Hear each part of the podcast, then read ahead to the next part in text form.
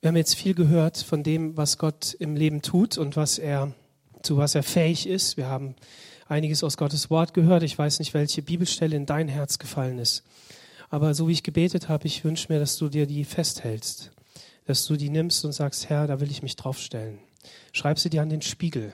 Dann nimm so einen Lippenstift und dann schreibst du es auf den Spiegel drauf. Lässt in der Mitte ein bisschen Platz, damit dich auch noch siehst. Aber, und dann liest das jeden Tag. Ne? Und wenn du nicht eine kleine Tochter hast, so wie ich, die sich dann darüber beschwert, oder eine große, die sich beschwert, warum man jetzt den Lippenstift dafür benutzt, dann ist ja kein Problem. Die Kleine hat sich darüber gefreut. Er hat das vorgelesen und war einfach glücklich. Gottes Wort in unserem Leben ist so wichtig.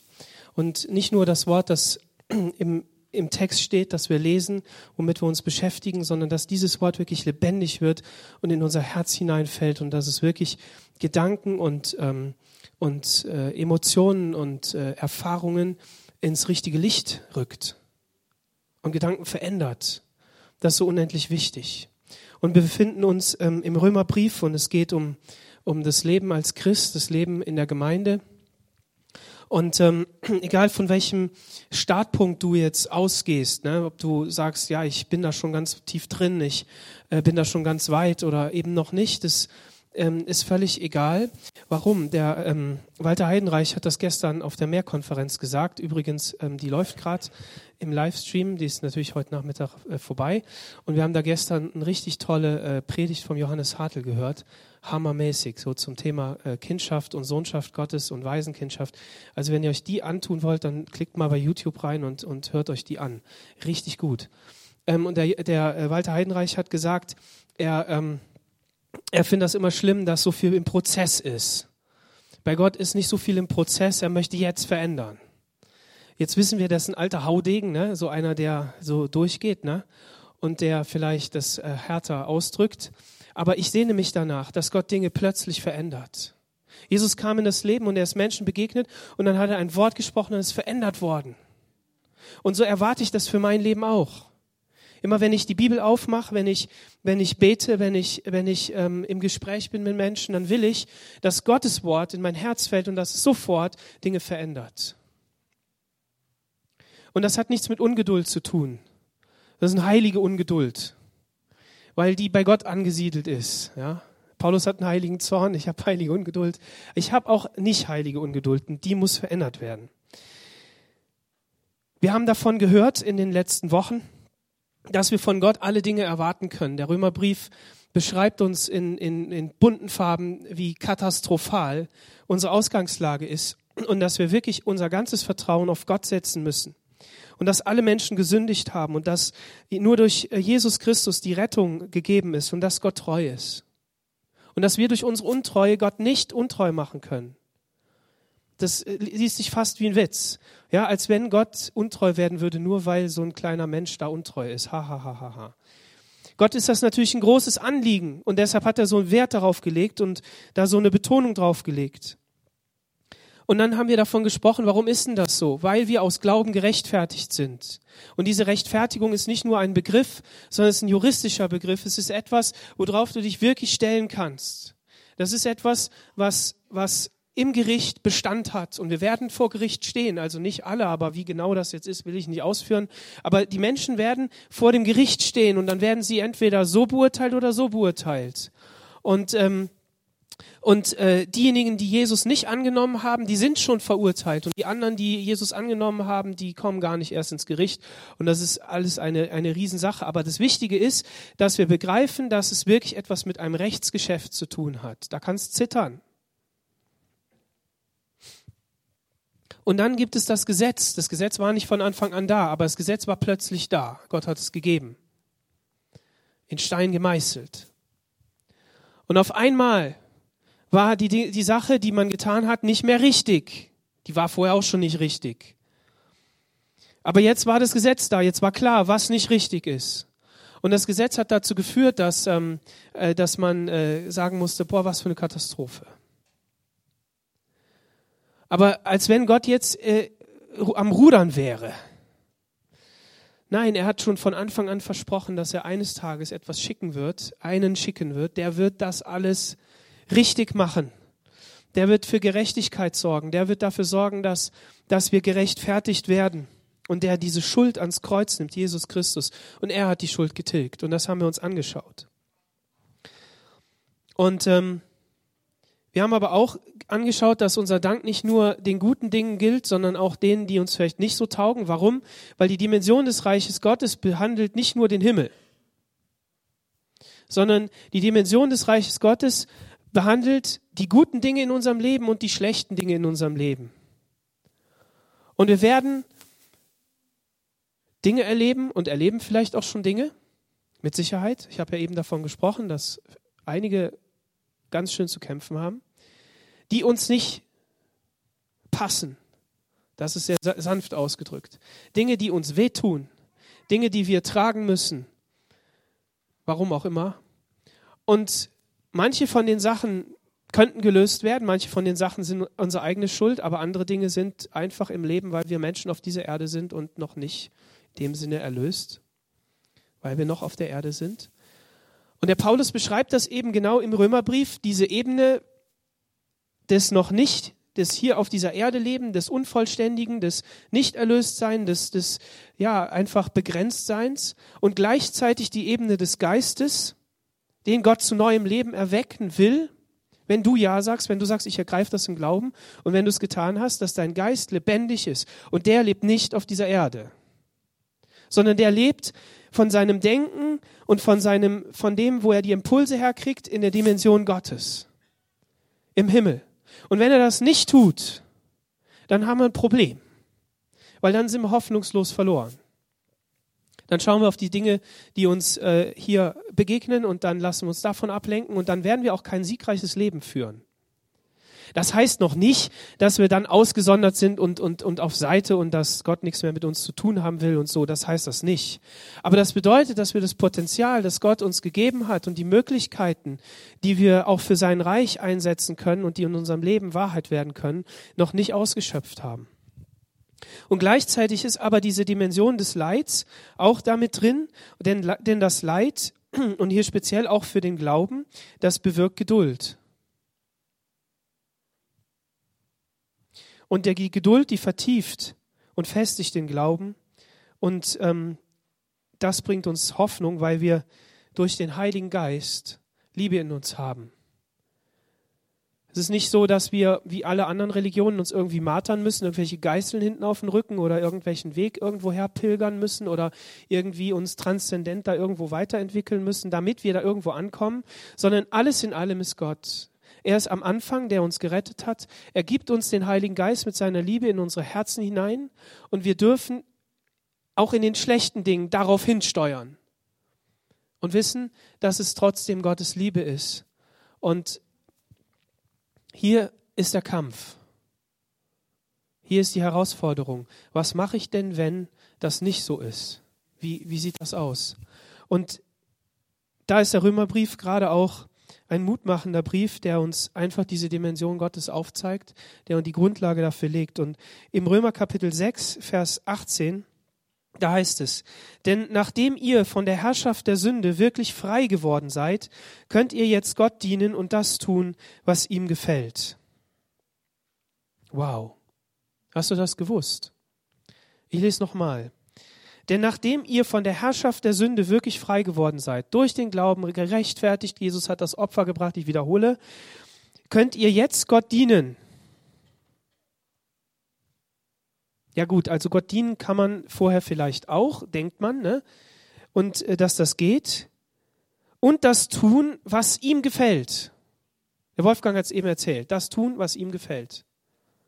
Das ist mein Herr in meinem Herzen. Deshalb bin ich freundlich. Oder du empfindest das so. Vielleicht empfindet man das selber nicht so oder keine Ahnung. Aber der Punkt ist, dass wir in diese Freiheit hineinkommen können, das zu tun, was ihm gefällt. Mir ist mal aufgefallen, ähm, wenn ich so in Urlaub fahre, ähm, und wenn ich so die letzten Jahre überdenke, dann äh, ist unser Urlaub äh, ähnlich angelegt. Also wir fahren Richtung Italien und ähm, es gibt unterschiedliche äh, Wege dahin und auch unterschiedliche Längen, wie man dahin fahren kann.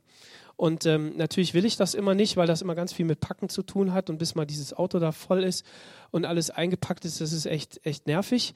Ähm, und außerdem habe ich auch mittlerweile keine Lust mehr Auto zu fahren. Ist echt witzig. Ähm, ja, irgendwie könnte, könnte man sich auch sparen. Aber ähm, wenn man ja jetzt nur nach, äh, nach Lazise fahren würde, ne? das sind ja mal eben kurz, fährt man dahin. Ne? Das sind ja so ja, sechs Stunden, das ähm, macht man dann an einem Vormittag. Und ähm, da macht man sich nicht so viel Gedanken. Aber wenn das dann weitergeht, ne, wenn man so 1200 Kilometer fährt, Richtung Rom zum Beispiel, dann denkt man, okay, brauche ich so ungefähr anderthalb Tage, so im Kopf, ne? Ähm, und da hättest du nicht mal eben hin, sondern nimmst du dir Zeit. Ähm, ich weiß nicht, wer das nachvollziehen kann. Ähm, und ähm, jetzt will ich nicht die ganze Zeit über den Weg reden, aber es ist halt ein Element, um in den Urlaub zu kommen, nämlich der Weg dahin. Und äh, ich, mir ist aufgefallen, jeder Kilometer, den ich fahre, ähm, hilft mir zum Entspannen. Ne? Also jeder Kilometer, der nicht gehetzt dahin ist. Also wenn du sagst, ja, ich will heute Mittag am Strand liegen, dann bist du voll fertig. Ne? Aber wenn du sagst, ich fahre sowieso äh, zwölf Stunden und äh, der Weg ist das Ziel und äh, komme da schon irgendwann an, dann ist das so, sozusagen schon Urlaub. Ne? Und spätestens nach dem Gardasee, wenn die Autobahn breiter wird, ist eh besser. So, und dann kommst du in Urlaub und hier ist es vielleicht ähnlich bei anderen. Ähm, wenn man dann so die erste Woche im Urlaub ist, dann, dann denkt man, boah, das war jetzt aber naja, haben wir jetzt geschafft und äh, bin noch nicht so ganz reingekommen in den Urlaub. Ne? Und dann ähm, kommt die zweite Woche und dann denkst du, Hauptsache, die geht nicht so schnell vorbei, weil ne, muss ja wieder zurückfahren. Aber gut ist ja, wenn du drei oder vier Wochen im Urlaub bist, ne, Thomas? Ich wünsche euch echt viel Spaß. Nächste Woche beten wir noch für euch, okay? Ähm, dann, dann fängt so ab der dritten oder drei, dritten, vierten Woche fängt ja die richtige Entspannung an. Geht es da jemandem auch so? Also mir ist das mal so passiert und dann habe ich gedacht, ja, die hatten ja recht, die mir das vorher schon gesagt haben. Also ich habe diese Erfahrung gemacht. Also so eine richtig tiefe Entspannung. Und dann fängst du auf einmal an und denkst so, okay, gut, jetzt geht es nicht nur darum, ähm, das zu machen, was mir gefällt, der, der einem so, der andere so. Ne, manch einer ist ja auch gleich von Anfang an aktiv im Urlaub. Aber es geht ja darum, diesen Stress da im Alltag zu vergessen und irgendwie mal das zu tun, wozu man Lust hat und sich zu entspannen und, und wirklich mal die Familie zu genießen oder die Natur oder was auch immer du da jetzt für ein Programm hast. So, und, ähm, und dann kommst du irgendwann da rein und dann, dann lebst du da drin. Und dann denkst du so, ja, jetzt, jetzt, jetzt bin ich entspannt. Ne? Und dann kann ich da drin leben. So. Und irgendwann merkst du ja, nichts tun ist auch nichts, ne? Das geht ja nicht, sondern ich muss mich mit irgendwas Sinnvollem beschäftigen. Und deshalb gibt es so viele Angebote und Dinge, die man tun kann im Urlaub. Manchmal ist man gestresster aus dem Urlaub als, als vorher. Was will ich damit sagen? Wir kommen aus einem Leben, das wie Paulus das beschreibt, aus der Sklaverei kommt, nämlich der Sklave der Sünde. Frei zu sein, die Sünde zu tun. Und nicht die Freiheit. Und jetzt haben wir diesen Wechsel vollzogen, also der wurde mit uns verzogen, wir haben neues Leben bekommen, wir dürfen darin leben und jetzt dürfen wir in dieser Freiheit leben. Und diese Freiheit bedeutet, dass wir uns in Jesus entspannen können, dass wir sagen können, ich muss das nicht mehr leisten, ich brauche das alles nicht, sondern ich will einfach den Willen Gottes tun. Und hier verbindet sich eben das, dass es, es nicht mehr darum geht, einfach nur nichts zu tun, sondern was Sinnvolles, sich mit etwas zu beschäftigen, eine Aufgabe zu haben. da merken wir auf einmal, dass das Reich Gottes nicht so sehr eine Last sein soll, sondern es soll diese Freiheit sein, das zu tun, was Gott möchte in meinem Leben. Und deshalb habe ich das mit dem Urlaub verglichen. Ich weiß nicht, ob das für jemanden gepasst hat als Beispiel, aber ähm, einfach zu sagen, ja, nichts zu tun im Alltag ist auch nichts. Ne, du suchst dir ja dann eine Beschäftigung. Rita hat mir jetzt gesagt, sie hat einen neuen Lebensabschnitt, ne, neue Aufgabe. Äh, man muss ja was tun, wenn man nicht mehr arbeitet. Ne? Und ähm, so, so sucht man sich etwas. Das Wichtige an der Sache ist nur, dass wir jetzt nicht die Prinzipien der des Lebens davor, wie wir vorher gelebt haben, mit rübernehmen in dieses Reich Gottes. Weil der Punkt ist, wir sind nicht in Urlaub gefahren. Der Urlaub fängt erst irgendwann an. Ja, heute Morgen haben wir darüber geredet, dass Gott ja Urlaub macht. Ne? Er ruht sich ja aus. Und wir werden eines Tages im Himmel sein, im Paradies, und dann wird es richtig cool. Da gibt es auch Aufgaben, aber ähm, dann sind wir frei davon. Aber wir sind jetzt auf dieser Erde und wir sind konfrontiert mit all den Herausforderungen, die wir eben haben. Und ähm,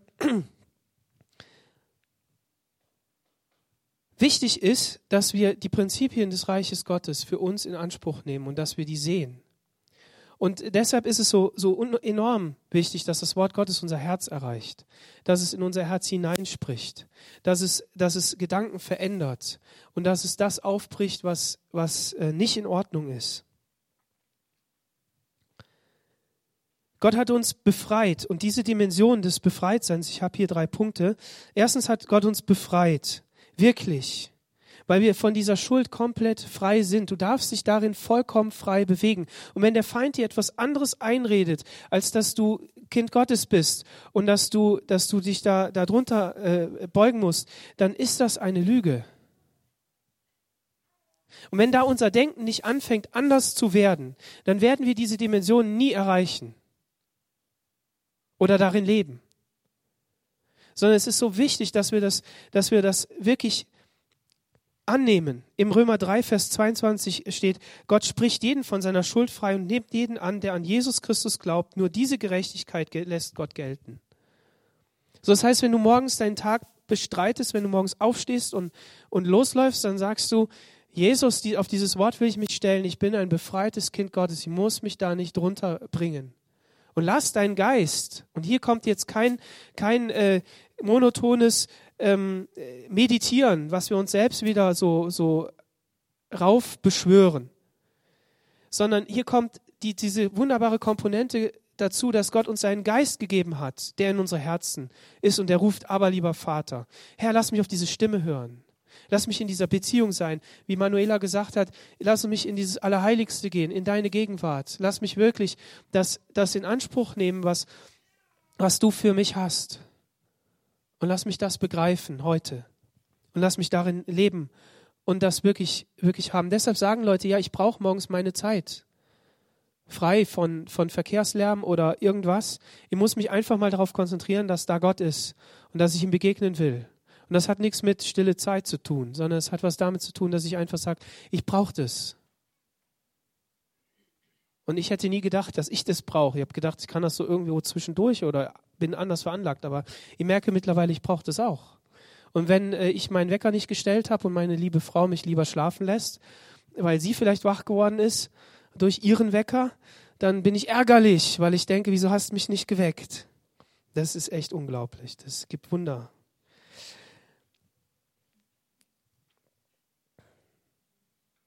Durch einen einzigen Menschen ist die Sünde in die Welt gekommen und als Folge davon der Tod. Weil nun alle Menschen gesündigt haben, sind sie alle dem Tod ausgeliefert. Paulus hat ja beschrieben, was es für einen persönlich bedeutet und dass man gesündigt hat. Aber hier beschreibt er nochmal, dass die ganze Welt verkommen ist. Durch die Sünde eines Einzelnen ist die Sünde in die Welt gekommen.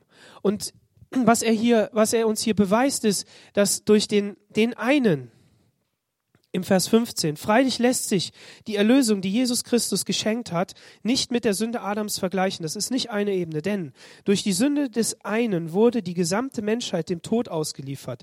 Durch Jesus Christus aber erfuhren wir in überreichem Maß Gottes Barmherzigkeit und Liebe. Man kann also die Erlösung durch Jesus Christus und die Sünde Adams nicht auf eine Stufe stellen. Gottes Urteilsspruch brachte wegen der einen Sünde Adams die Verdammnis.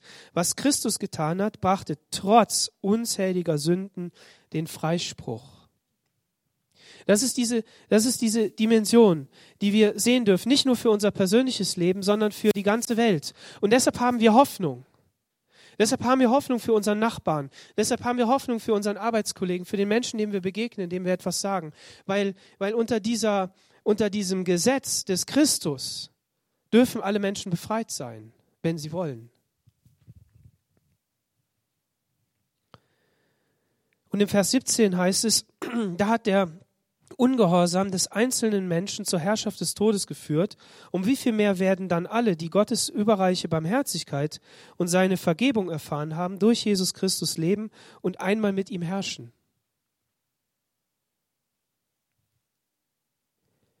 Dieses Leben durch Jesus, das fängt jetzt an. Und in dem dürfen wir leben. Und das Reich Gottes, es wächst und es wird nicht untergehen. Bei Daniel heißt es, es werden Reiche aufgehen und untergehen und es werden Herrscher, der nächste Herrscher wird so und so aussehen und der übernächste wird so und so stark sein. Aber es wird einmal ein Stein losgetreten und dieser Stein ist das Reich Gottes und er wird nie wieder untergehen. Du darfst also bewusst sein, dass du in einem Reich bist, was nicht untergeht, was für alle gilt, die glauben, aber was, was eine Festigkeit hat, auf der wir stehen dürfen. Und in diesem Bewusstsein dürfen wir leben. Und es gibt so viele Dinge, die uns ablenken davon. Und der Johannes, der sagt es in der Offenbarung, sagt er das noch krasser.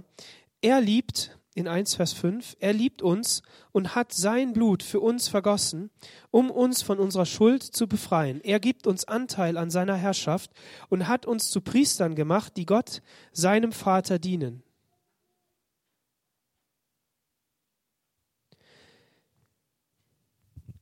Wir sind nicht nur jetzt glückliche Kinder und dürfen Gott nachfolgen und in dieser Identität des Christus leben, der uns neues Leben gegeben hat, als Kinder Gottes, als welche, die vom Himmel her das Leben haben, das sich ausbreitet in unserem Leben durch Freundlichkeit, durch Liebe, durch Güte, durch Sanftmut, durch vielleicht die eine oder andere Heilung, durch ähm, das Beeinflussen eines, eines Kreises, eine Familie, die sich liebt, was auch immer für eine Verantwortung du hast, sondern er hat uns zu Priestern gemacht. Du bist ein Priester. Und hier sind die Frauen auch mit eingeschlossen. Priesterin, wie auch immer. Aber zu Priestern gemacht. Und es geht hier um diesen Titel. Es geht darum, dass hiermit ein Titel und eine, eine, eine, eine Aufgabe, eine Befähigung, ein Stand gegeben ist. Wenn du deine Hände erhebst und betest, dann hast du Zugang zum Thron Gottes. Haben wir heute gehört. Und dann betest du für den Nächsten und stellst dich in die Mitte und, und, und nimmst diesen Stand ein eines Priesters. Du kannst dich entspannen, du musst nicht der hohe Priester sein, das ist Jesus. Aber du bist ein Priester. Die durften nicht nur im Vorhof stehen, sondern ins Heiligtum gehen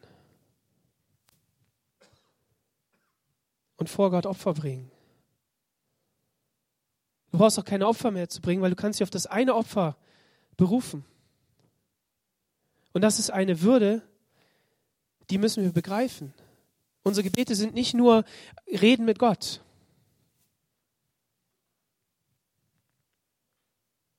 So ein Gedankenaustausch. Wie denkst du denn darüber? Sondern in dem sind es Gebete, die die Menschen, die diese Welt vor Gott bewegt und die etwas freisetzen können, die dunkle Macht zerstören können, wo Gott seinen Arm bewegen kann, wo Gott seinen Arm bewegt und die nicht verloren gehen irgendwo im Raum, sondern die, die Gewicht haben. Die Frage ist nur, mit welcher Haltung sind wir in diesem Gebet? Und es geht nicht um unsere Kraft in dem Gebet, dass wir uns da anstrengen, jetzt möglichst überzeugend zu sein. Nein, nein, darum geht es nicht. Sondern es geht darum, mit welcher Haltung leben wir auf dieser Erde und wie, inwieweit lassen wir Gottes Leben durch uns fließen. Und hier das ist der Gedanke, den ich heute Morgen hier reingeben will. Ich möchte auf ein Gleichnis ähm, hinweisen. In Matthäus Kapitel 13, da erzählt Jesus uns, ähm, wie das mit den Bauern war zur damaligen Zeit. Ein Bauer säte Getreide aus, dabei fiel ein paar Saatkörner auf den Weg. Sofort kamen die Vögel und pickten es auf. Andere Körner fielen auf felsigen Boden, wo nur wenig Erde war. Dort ging die Saat zwar schnell auf, aber als die Sonne heiß brannte, vertrockneten die Pflänzchen weil ihre Wurzeln in der dünnen Erdeschicht zu wenig Nahrung fanden. Einige Körner fielen zwischen die Disteln, doch diese hatten die junge Saat bald überwuchert, so dass sie schließlich erstickte. Die übrige Saat aber fiel auf fruchtbaren Boden und brachte das 30, 60, sogar hundertfache der Aussaat als Ertrag. Hört genau auf das, was ich euch sage. Und dann legt Jesus dieses, dieses Gleichnis aus. Und ich habe diesen Text so empfangen und sprach so zu mir, dass es nämlich darum geht, dass wir einen Gott haben, der seine Saat einfach aussät, egal auf was. Er ist großzügig, er, er sät einfach aus. Und die Saat ist das Evangelium, ist die gute Botschaft von Gottes Reich und von der, von der Errettung und von all dem. Und dann gibt es unterschiedliche Herzen. Und wir wissen das, die das schon mal öfter gelesen haben, die wissen das. Ja, ja, das wissen wir. Aber es sprach auch persönlich zu mir und ich, ich dachte so, ja, ich muss das wieder neu einfach wörtlich nehmen.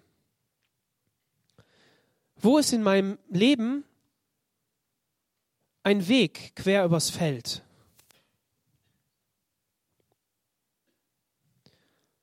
Wahrscheinlich waren die Ackerflächen nicht so systematisch wie in Deutschland. Ist ja wunderschön, da drüber zu fliegen. Sondern da war vielleicht ein Weg einfach, der war halt da, da ist man halt drüber gelaufen und das war dann, war dann fest. Da waren die Körner drauf. Und die Vögel haben sich gefreut und haben es weggepickt. Wo in deinem Leben lässt du Menschen über dein Herz trampeln? Wo lässt du Dinge über dich rüberrollen und sagst, es ist egal? weil du vielleicht sagst, ja, ich habe keine Grenzen, ich sage nicht nein. Ich passe nicht auf mich auf. Oder wo beschäftigst du dich mit Dingen vielleicht, die, die einfach zu viel Raum einnehmen, sodass Sachen hart werden können im, im Herzen, nicht empfänglich, wo das einfach so drauf fällt. Und dann sagst du noch Halleluja, ja, er sät ja aus. Danke, Herr Jesus. Der Punkt ist, es gibt Vögel, die picken das weg und du wunderst dich, warum kommt da keine Frucht.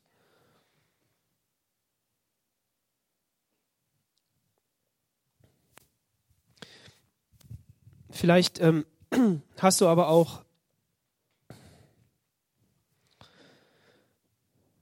ja, das Wort gehört und es ist in dein Herz gefallen und du, du, du beschäftigst dich damit und bist voller Freude und Elan und sagst, ja, wow, super. So geht es mir öfter. Ich denke, wow, krass, boah, das war wieder der Knaller, das war richtig gut. Ja, ich freue mich, wenn so eine, so eine Predigt richtig brillant ist und wenn, der, wenn, da, wenn da so eine Tiefe drin ist und da freue ich mich drüber und dann denke ich, ja, krass und man kann so viel im Internet hören, das ist Hammer. Ne? Matze, das geht uns so. Und dann nehme ich das voller Glauben auf.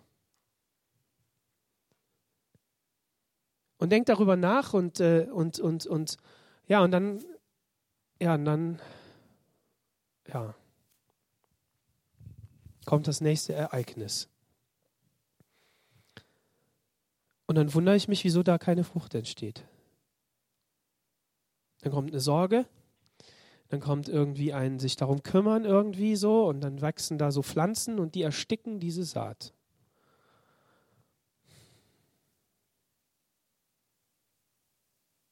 Dann lebe ich nicht mehr in der Dimension Gottes. Dann nehme ich nicht mehr die Waffen des Geistes in die Hand. Gott hat gesagt, ich gebe euch Waffen, um zu kämpfen. Es ist ein geistlicher Kampf. Und er gebraucht dieses Bild von dem Soldaten von der damaligen Zeit, was weiß ich, was wir heute hätten irgendwelche Drohnen oder so. Ähm, wir müssen kämpfen, dass, dass das Wort Gottes in unser Herz fällt und Frucht bringt und dass es auf den Boden fällt, der fruchtbar ist. Und dass der Boden, der nicht fruchtbar ist, wo Steine drin sind, ne? wo, wo, wo nur so eine leichte äh, Erdschicht drauf ist, dass, wir, dass das alles umgepflügt wird, dass mal einer durchgeht, dass mal was ausgetauscht wird, dass Gott da dran kann an diese Ecken und Kanten. Und das Coole ist ja, dass Jesus das erzählt und das natürlich so darstellt, es gibt Menschen, die sind so und es gibt Menschen, die sind so.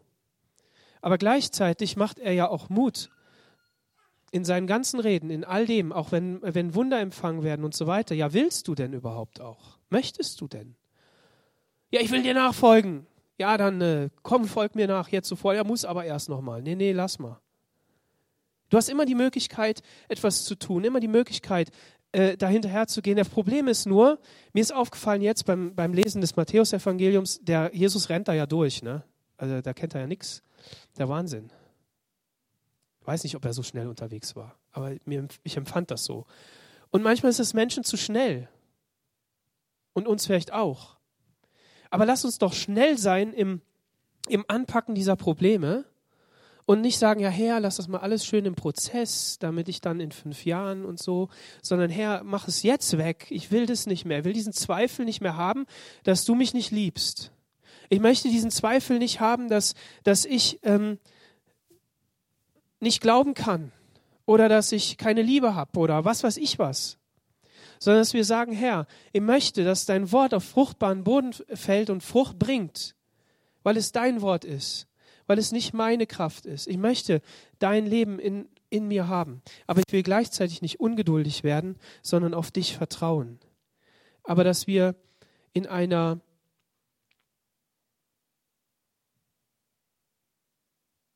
ja, wie sagt man das? In einer ähm,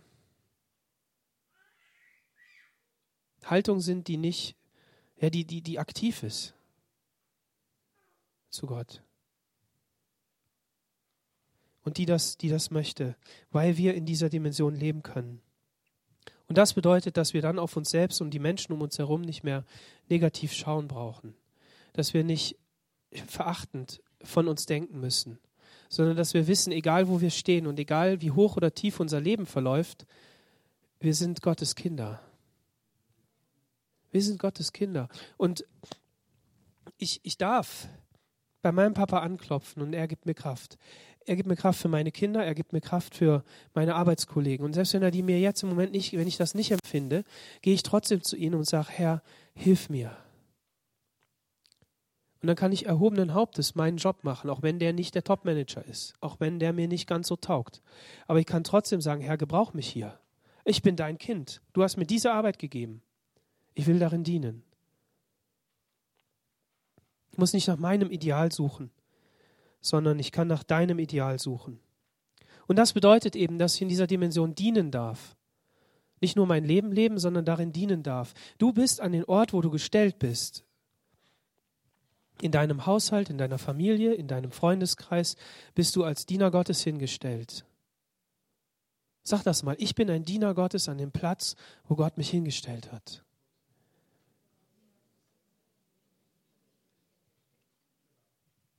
Von dieser hohen Berufung. Nicht von so einem Sklaven, so, so, so nichts nutzt, sondern von der hohen Berufung. Ein Diener Gottes. Und da ist dieser Aufruf, und damit komme ich zum Schluss, dieser Aufruf an unsere Herzen, dass wir uns mit Gottes Wort beschäftigen. Ich habe ein Zitat gefunden in der Zeitschrift, die für unsere Gebetswoche hier ist und genau an unserem Tag, auch an dem Montag. Und da wird ein indischer Theologe äh, zitiert und er sagte einmal, seitdem wir die Bibel lesen können, haben wir verlernt, auf Gottes Wort zu hören. Denn wenn ich lese, wende ich mich mit meinen Augen immer über der, über der Schrift. Wenn ich auf Gottes Wort hören will, muss ich mich aber immer darunter stellen.